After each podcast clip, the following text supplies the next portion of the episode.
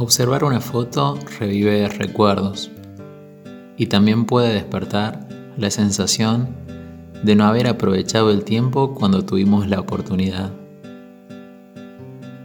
Hola amigos, soy Lean Córdoba desde la terraza de las buenas ideas y hoy les traigo un nuevo episodio. Que lo disfruten.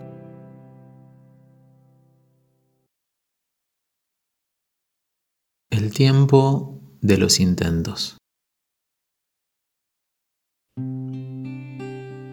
Puede parecer en ocasiones que no hay vuelta atrás.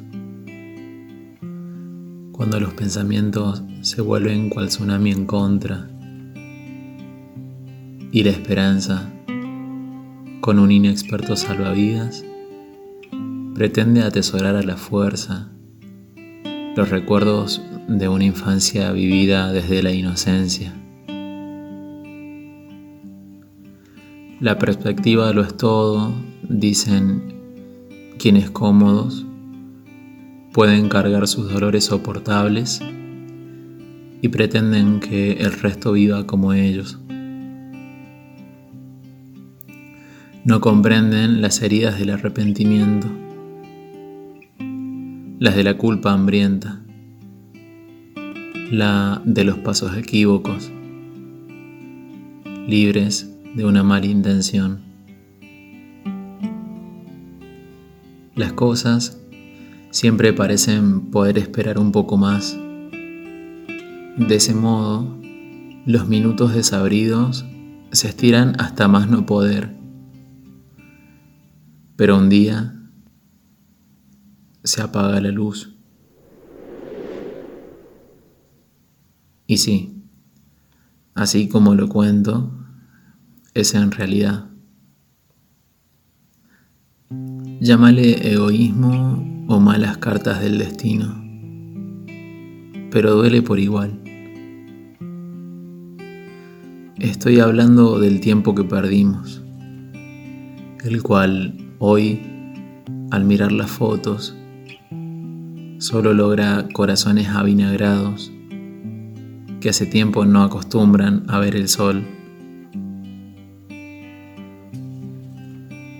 Cada paso es una decisión.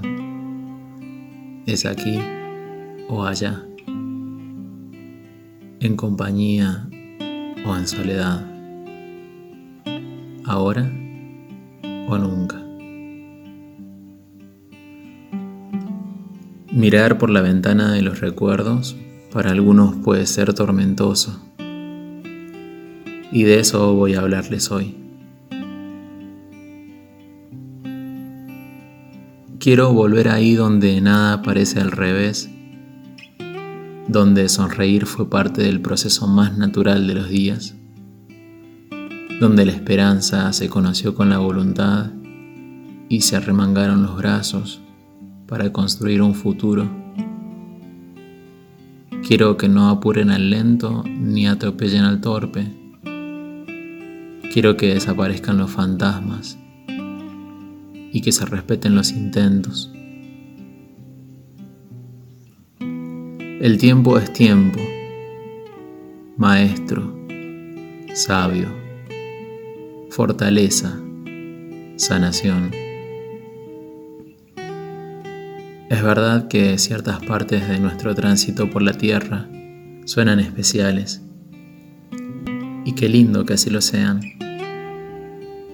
Ponen brillo a lo opaco y vibraciones al silencio desolador. La sonrisa de un ser amado, las patitas de la mascota que se transformó en amigo y testigo de cada segundo, el viaje planeado los mates mejores cebados, la mejor conversación a la que me gustaría volver y anclarme, frenar el tiempo y cambiar las reglas del juego para esta vez no salir perdedor. Que la vida me regale un segundo de misericordia, que me perdone las fallas del necio que fui y que soy, el lento y el torpe, que no se detiene a reconocer cuando el corazón patalea por necesidad, cuando me dejo ir, y también a las oportunidades. Por momentos somos vagabundos del peor de los andenes, por el que el tren pasó una sola vez y que ante la ceguera de no haberlo reconocido, decidimos quedarnos a rondar los vestigios de la velocidad del vagón que sopló en nuestra cara cuando nos regaló la mejor sonrisa que nuestro rostro pudo dibujar. Es que habrá caricias que solo tendrán lugar en el domicilio de la imaginación, sabores que habitarán en la memoria y aromas que lograrán lo que me explicaron que hace la magia. La telaraña se declaró el paisaje nacional, desempolvar las alas, la misión más imposible. Al sótano no llega la luz. Procrastinación versus resiliencia incapacidad de vivir el momento presente postergando versus tomar el poder de la propia vida y transformar la dolencia en testigo del proceso de metamorfosis. A todos nos abandonaron en el mejor de los intentos, cuando más lo necesitábamos, así como cuando la fe abandona el timón. Las lágrimas nos abrieron los ojos. Descubrimos que la carne es débil y el espíritu lo que nos hace fuertes.